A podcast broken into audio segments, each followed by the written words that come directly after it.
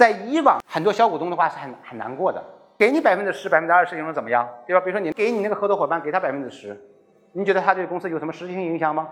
没有，财务你管，人你也管，业务你控制也，所有东西都是你管，他对你其实没有任何影响。但是你说现在我要拿王律师的投资了，对吧？王律师要投五百万，我的项目估值五千万，啊，那投资协议签署的时候他就必须要签字，啊，工商变更的时候他也必须要签字。